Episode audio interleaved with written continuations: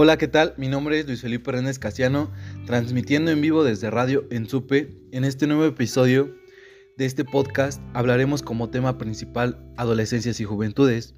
Abordaremos varios subtemas. Como número uno tenemos factores de riesgo en el adolescente. Para empezar, ¿qué es un factor de riesgo? Se considera factor de riesgo a la característica o cualidad en donde una persona o una comunidad va teniendo una mayor probabilidad de daño a la salud. Como todos sabemos, la adolescencia es un periodo crítico en el cual se someten a constantes cambios en el desarrollo físico, en el psíquico, en el social de un adolescente. Ya que hemos mencionado un poco sobre estos conceptos, se han implementado estos cinco principales factores de riesgo social. Número 1. El inadecuado ambiente familiar. Es cuando la familia es disfuncional, no cumple sus funciones básicas y no quedan claras las reglas y los roles familiares. Se dificulta el libre y sano desarrollo de la personalidad del adolescente. Como segundo factor tenemos la pertenencia a grupos antisociales. Este tiene como causa fundamental la satisfacción de la necesidad de autoafirmación y la necesidad del seguimiento del código grupal. La promiscuidad este es un factor de riesgo social que no solo puede ser motivo de embarazos precoces y enfermedades de transmisión sexual, sino que también propicia una autovaloración y autoestima negativa. Como siguiente factor tenemos el abandono escolar y laboral. Este provoca que el adolescente se haya desvinculado de la sociedad y que no encuentre la posibilidad de una autoafirmación positiva, que disminuye las posibilidades de comprobar sus destrezas para entrenar los problemas y asumir responsabilidades algunas. Como último factor, recordemos que un factor social de riesgo es aquel que da la posibilidad de que una persona sufra un daño que tiene su origen en una causa social. Como segundo subtema, abordaremos sobre las situaciones de riesgo culturales. Este puede vincularse en parte con el actual aumento del suicidio que evidencian los diferentes estudios de salud pública. Recientemente se conoció que en Estados Unidos los blancos con bajo nivel de cualificación presentan altas tasas de suicidio que superan a las poblaciones afroamericanas y latinas. Nuestras pautas culturales y nuestros valores nos llevan a continuas insatisfacciones personales. Es usual poner nombres a las nuevas generaciones. Milenonistas, ninis, millennials, todos estos nombres evidencian el reto de ingresar con la normalidad de antaño en la adulta sociedad. Como tercer subtema hablaremos sobre el marco normativo. ¿Qué es un marco normativo? Bueno, pues un marco normativo es el conjunto de leyes, normas, decretos, reglamentos, etcétera, que son de carácter obligatorio o indicativo, que rigen en un país, estado o institución, siendo en este caso con perspectiva de género, en el marco normativo aplicable al sujeto obligado. En el marco normativo se incluyen las leyes, los códigos, los reglamentos, los decretos de creación, reglas de operación, criterios políticos, etc. Bien, ahora como cuarto subtema hablaremos sobre los tratados internacionales. La Convención Internacional Iberoamericana de Derechos de los Jóvenes es el único tratado internacional que se centra específicamente en los derechos civiles, políticos, económicos, sociales y culturales de las personas jóvenes. Fue firmado en la ciudad de Bogotá, España, en octubre del 2005 y entró en vigor el 1 de marzo del 2008. Este es el único tratado internacional que apoya a las personas jóvenes. Bien, ahora que hablamos un poco sobre el tratado internacional, que es el único que existe que apoya a los adolescentes y jóvenes, pasemos a los desafíos docentes para el trabajo con adolescentes y jóvenes. Desde mi punto de vista, vivimos en un mundo que está en permanente cambio y que la educación necesariamente debe acompañarla para adaptarse a las exigencias y posibilidades que se le presenten. En esta época de transformaciones constantes a nivel tecnológico y cultural, claro, los maestros se enfrentan a grandes desafíos, ya que deben adaptarse y educar en el hoy sin perder la vista del futuro de los adolescentes y jóvenes.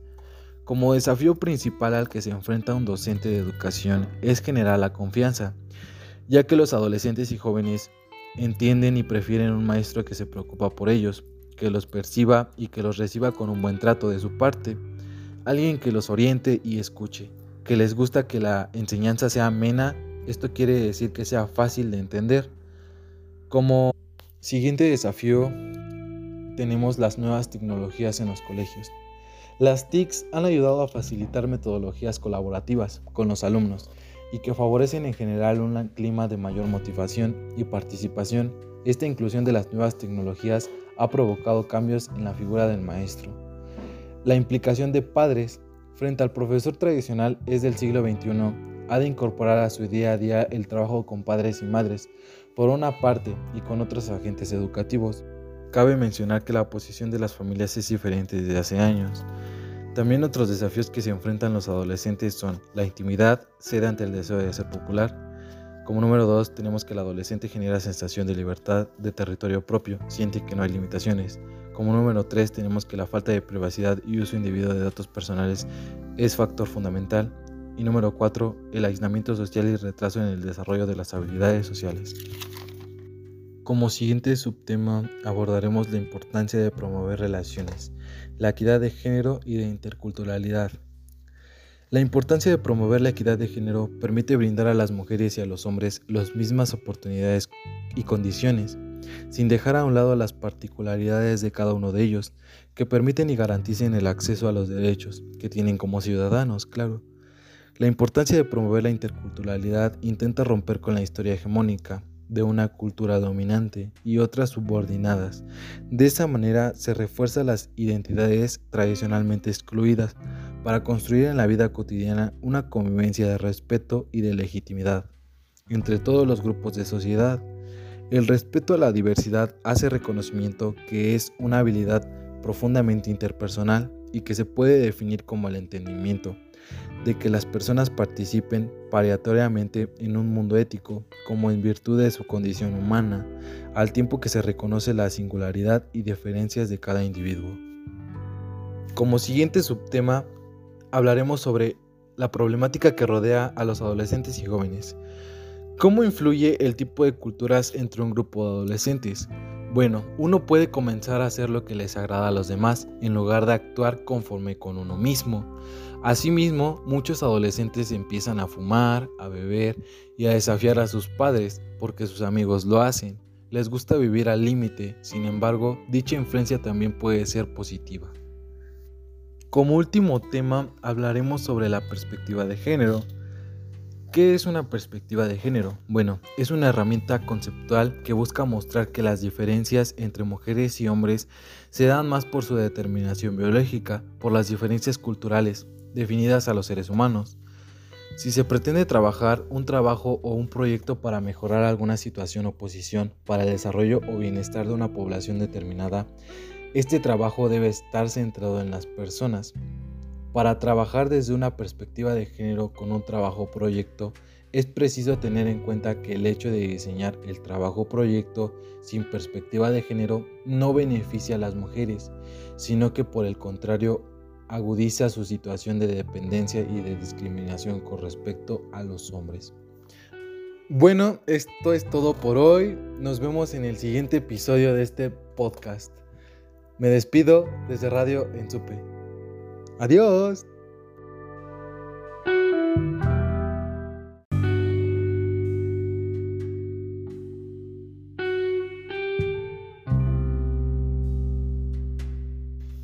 Hola, ¿qué tal? Mi nombre es Luis Felipe Renes Casiano, transmitiendo en vivo desde Radio en Supe. En este nuevo episodio de este podcast hablaremos como tema principal adolescencias y juventudes.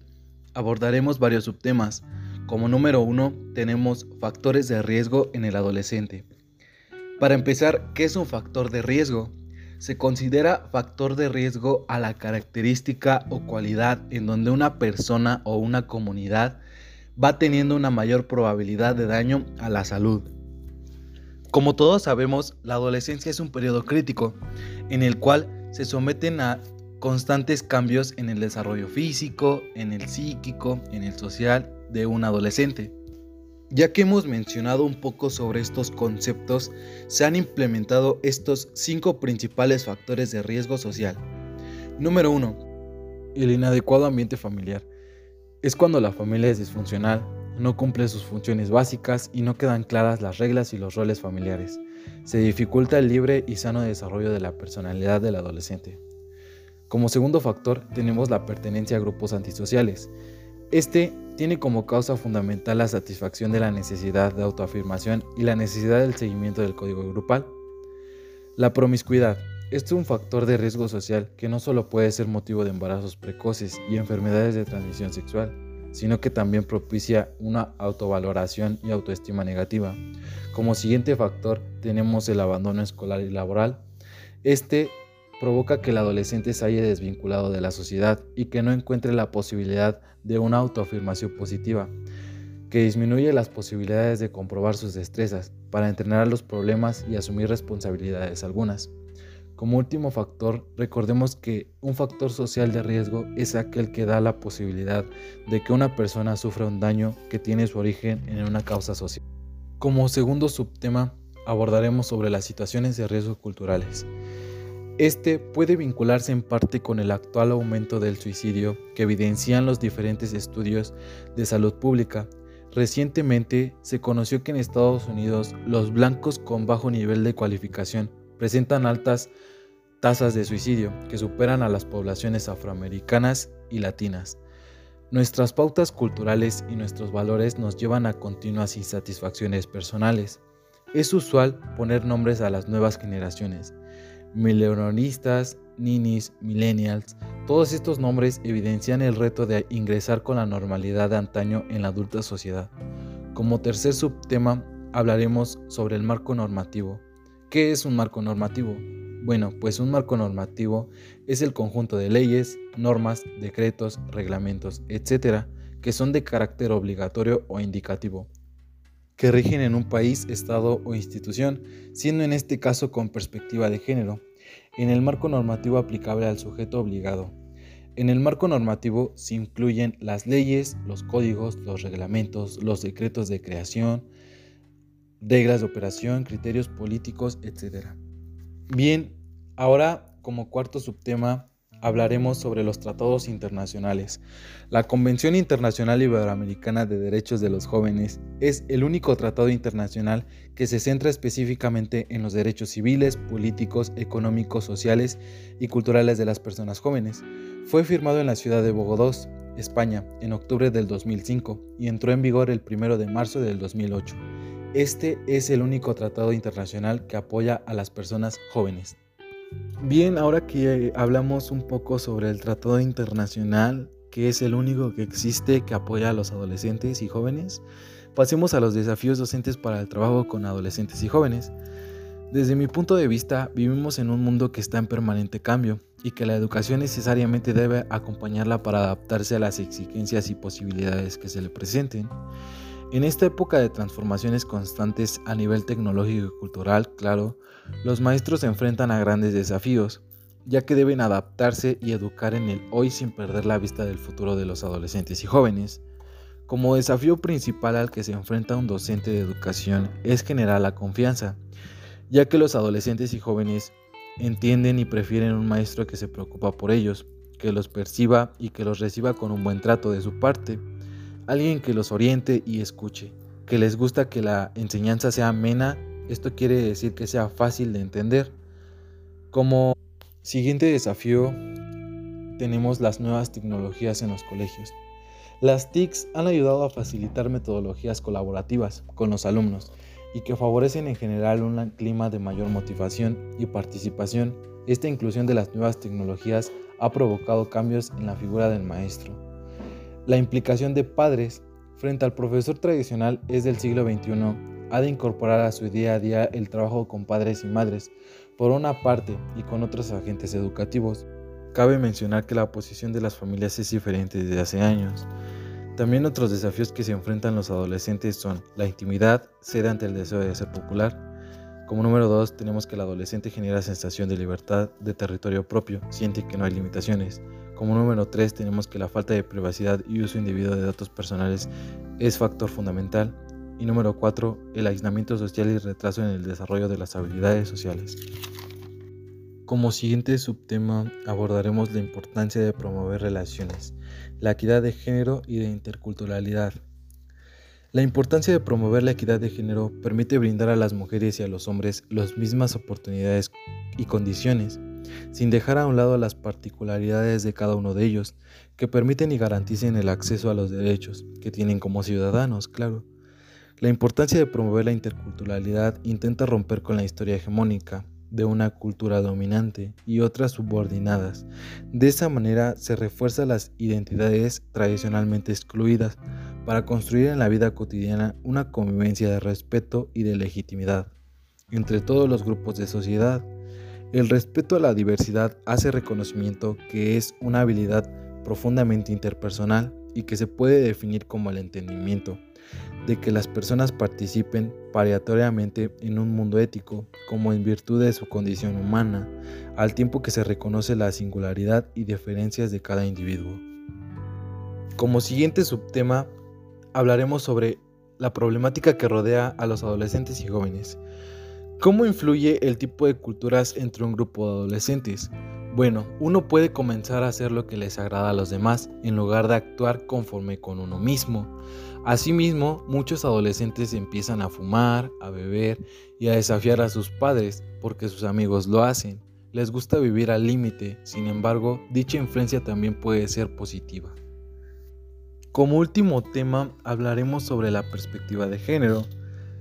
¿Qué es una perspectiva de género? Bueno, es una herramienta conceptual que busca mostrar que las diferencias entre mujeres y hombres se dan más por su determinación biológica, por las diferencias culturales definidas a los seres humanos. Si se pretende trabajar un trabajo o un proyecto para mejorar alguna situación o posición para el desarrollo o bienestar de una población determinada, este trabajo debe estar centrado en las personas, para trabajar desde una perspectiva de género con un trabajo proyecto, es preciso tener en cuenta que el hecho de diseñar el trabajo proyecto sin perspectiva de género no beneficia a las mujeres, sino que por el contrario agudiza su situación de dependencia y de discriminación con respecto a los hombres.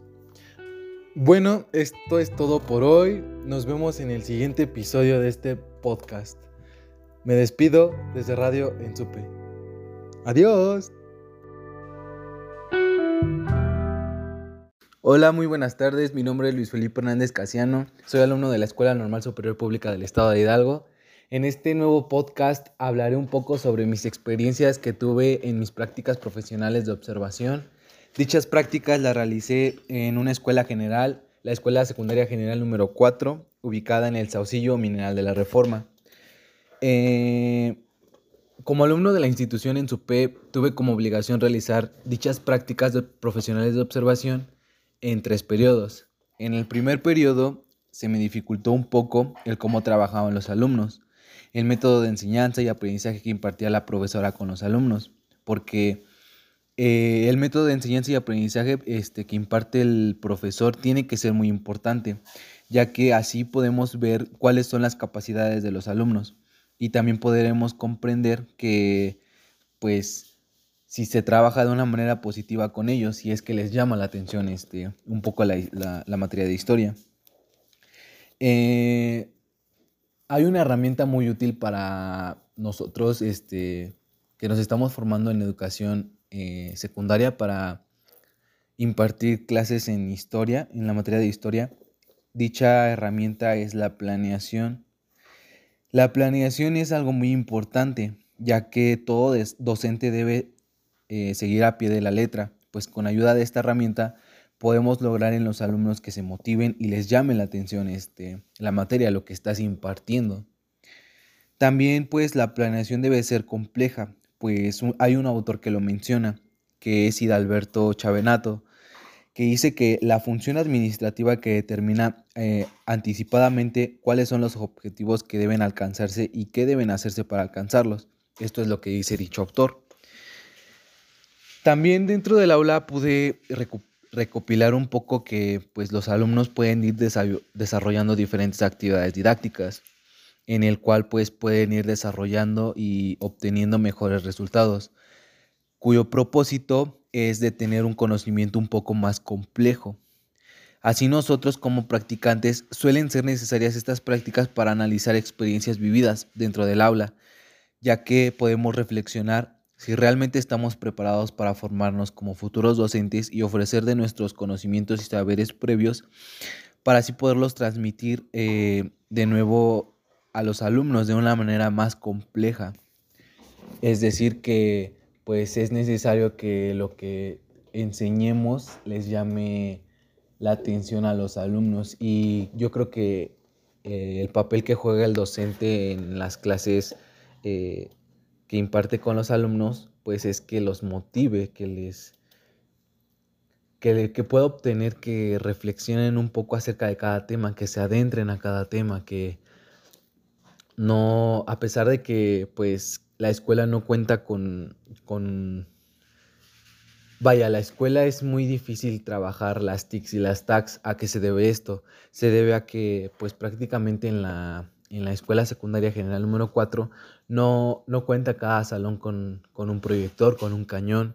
Es decir, que pues los docentes tienen que ser un poco más eh, complejos en la manera de planear, ya que pues gracias a la planeación tienen que contener actividades un poco más eh, interesantes para los alumnos, porque no puedes llegar, lo que observé en mis prácticas de profesionales, puedo observar que la maestra usa su método de enseñanza muy tradicionalista.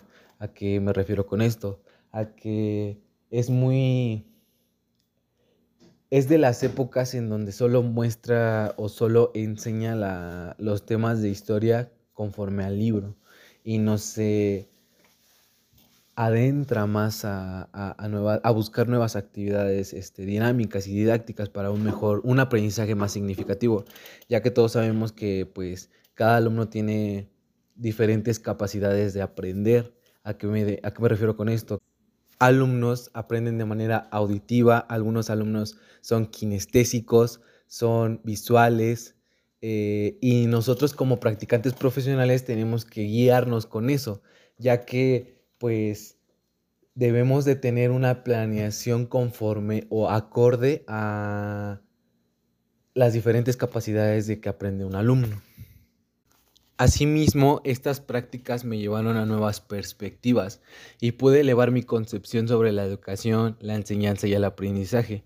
Un punto que muy importante que pude identificar en mis prácticas profesionales es que tiene que ver una relación muy positiva alumno-profesor porque a lo que observé eh, con mi compañera practicante de cuarto grado, que los alumnos eh, en sus clases no se notan tan interesados en el tema. La practicante solo deja mapas conceptuales, organizadores gráficos y de ahí pues no, no utiliza o no recurre con, con actividades más dinámicas. Es por eso que yo quise actualizarme, quise evolucionar por cierto modo en ponerles más, este, más actividades más dinámicas.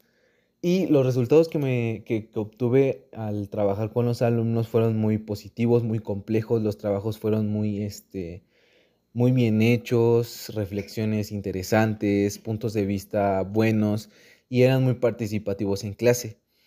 Yo también utilicé eh, quise motivar a cada alumno de diferente manera. Algunos este, con las participaciones que daban les daba estrellitas. algunos les daba paletas de dulce. Entonces eso hacía que los alumnos eh, se interesaran más en la clase. Es decir, cuando el profesor Luis preguntara algo, pues ellos contestaban o levantaban la mano y decían su punto de vista y entre todos hacíamos como una lluvia de ideas acorde a un tema. Desde mi perspectiva, eh, pude también percatar que pues cada docente se tiene que preparar eh, de una manera completa. ¿A qué me refiero con esto? Que cada docente tiene que preparar su clase antes de, de impartirla, ya que pues así nosotros nos motivamos al igual que los alumnos a, a ser mejores docentes, a organizar bien nuestra clase de manera compleja, eh, para así cuando un alumno tenga alguna duda en específico sobre un tema a tratar, nosotros podamos intervenir de manera positiva. Así resolveremos las dudas que tenga cada alumno y que los alumnos puedan tener un mejor aprendizaje significativo. Bien, ya que hablé un poco sobre mi primera jornada de prácticas profesionales, hablaré sobre la segunda. En la segunda jornada pude lograr que los alumnos se sintieran más seguros en participar, en hacer mejores sus trabajos, que cumplieran las expectativas, mis métodos de evaluar, que sus trabajos obtuvieran una calificación aprobatoria, una calificación compleja, ya que cada alumno tiene capacidades diferentes en poder, no sé, presentar al docente sus puntos de vista hacia un tema. Es por ello que los trabajos en clase o eh, las evidencias que el docente obtiene de los alumnos visualiza que el trabajo del docente esté cumpliendo con los requisitos bases de que en verdad están aprendiendo los alumnos. En esta segunda jornada fui un profesor más dinámico, más didáctico en cuestiones de actividades escolares. No traté de utilizar tanto el libro de texto Santillana, ya que para los alumnos es muy tedioso, por así decirlo, que estén leyendo, leyendo, leyendo y sacando organizadores gráficos. Entonces evolucioné un poco esa parte y los temas a, tratar que pues pude impartirles a los alumnos fue las elecciones electorales. En las elecciones electorales pedí a todo el grupo que hiciera una caja en donde pudieran depositar lo que habían aprendido del tema. Y los, los papelitos en donde mostraban los alumnos sus puntos de vista fueron de manera compleja porque me explicaron y me especificaron todo lo que ocurrió en la década de los 60 y en la década de los 80, en donde se dieron prácticamente los primeros partidos políticos, por quienes eran dirigidos, si hubo corrupción, si no hubo corrupción, etcétera, etcétera.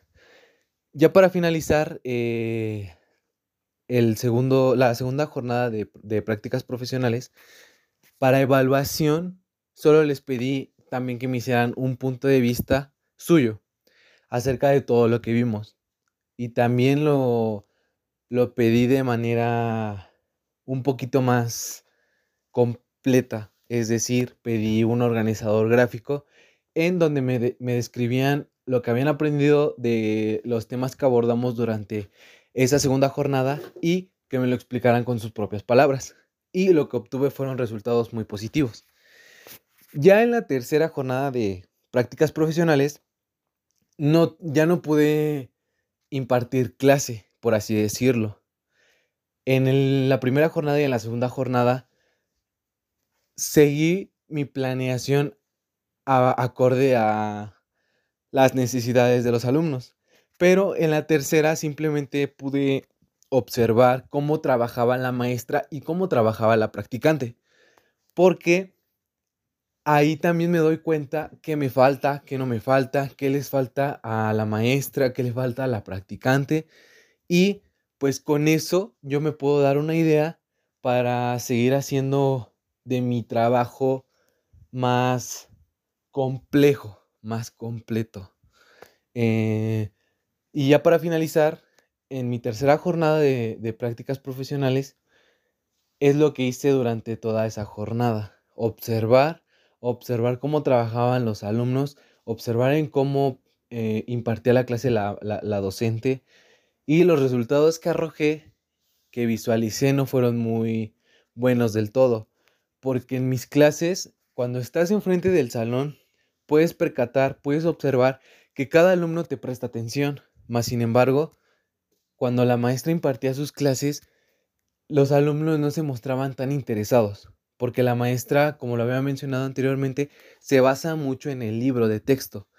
Sí, la maestra tiene muchos buenos conocimientos acerca de todos los temas de historia. Bueno, no todos, pero sí los que imparte. Y cuando tienen alguna duda los, los alumnos, pues la maestra les, les contesta a todo el grupo para hacer correcciones específicas, para corregir sus dudas. Cuando yo observé a los alumnos, no se mostraban tan motivados, más, más, más interesados. Así que, pues, considero yo como conclusión final que estas prácticas de observación, estas prácticas profesionales, porque ya son prácticas profesionales, son de suma importancia porque así nos daremos cuenta nosotros si de verdad estamos haciendo un buen trabajo, si nosotros estamos impartiendo bien las clases, si nos basamos en la manera de aprender de cada alumno. No puedes estar eh, impartiendo clase a un solo alumno que, que aprende de distinta manera y descuidar a los demás alumnos. Entonces, estás haciendo un trabajo no tan complejo, porque si estuvieras haciendo un trabajo bien complejo, pues todo lo que estás construyendo, los alumnos lo entenderían sin alguna dificultad alguna. Entonces es mejor tener nuestra planeación acorde a la letra, acorde a las necesidades de los aprendizajes eh, de los alumnos, de cada alumno. Y pues considero también que cada, cada alumno tiene diferentes puntos de vista. También es muy importante nosotros como docentes eh, guiarnos o hacer que participe cada alumno porque no todos tienen un punto de vista igual, todos tienen un punto de vista diferente. Así, lo, así yo lo vi en mi segunda jornada de prácticas, ya que pues tocó el, el, los partidos políticos y las elecciones electorales y todos decían, no, pues es que sí hubo corrupción, no, pues es que no hubo corrupción. Entonces yo me guío ante eso y pues eso se me hace algo muy favorable porque todos los alumnos están comprendiendo, todos los alumnos están interesados, y yo también como docente, como practicante, les dije que no se limitaran los alumnos, que cualquier cosa, que cualquier tema que no entendieran, lo investigaran, investigaran más a profundo, que visiten diferentes páginas web, ya que es muy difícil trabajar eh, las TICs o las TACs, y como lo había mencionado anteriormente en esa escuela, pues en sus casitas pueden este, ver o obtener más información de la que yo les proporcione. Entonces, pues fue un gusto, fue un gusto el compartirles en este podcast mis experiencias vividas en mis tres jornadas de prácticas profesionales. Es un gusto poder darles a mostrar a nuestros escuchadores el trabajo completo que es ser docente, que no solo es sentarse, que no es solo platicar con los alumnos, sino es que tener una planeación detallada, una forma de enseñar diferente, que no sea tradicional, que sea como que más, que evolucionemos un poco. Porque antes se mencionaba que, y varios autores lo dicen, que prácticamente el docente era un ser superior al alumno y que el alumno era solo una esponja que absorbía conocimientos. Ahora es diferente. No solo nosotros eh, impartimos clase y aprendemos pues sobre los programas de estudio, planes de estudio, eh, nuestra planeación, sino que aprendemos también de los alumnos. Alguna eh, cosa que no sabíamos. También me tocó eso de que un alumno de primer grado me compartió como que un, un tema no visto que yo no sabía, que yo no estaba preparado para impartir. Y el alumno me detalladamente me explicó qué era ese, ese hecho histórico, cómo se evolucionó, por quiénes, cuándo, dónde. Y es ahí donde te das cuenta que el trabajo o el labor docente que estás construyendo tú poco a poco es de manera compleja para los alumnos. Un gusto y nos vemos hasta el siguiente episodio. Muchas gracias.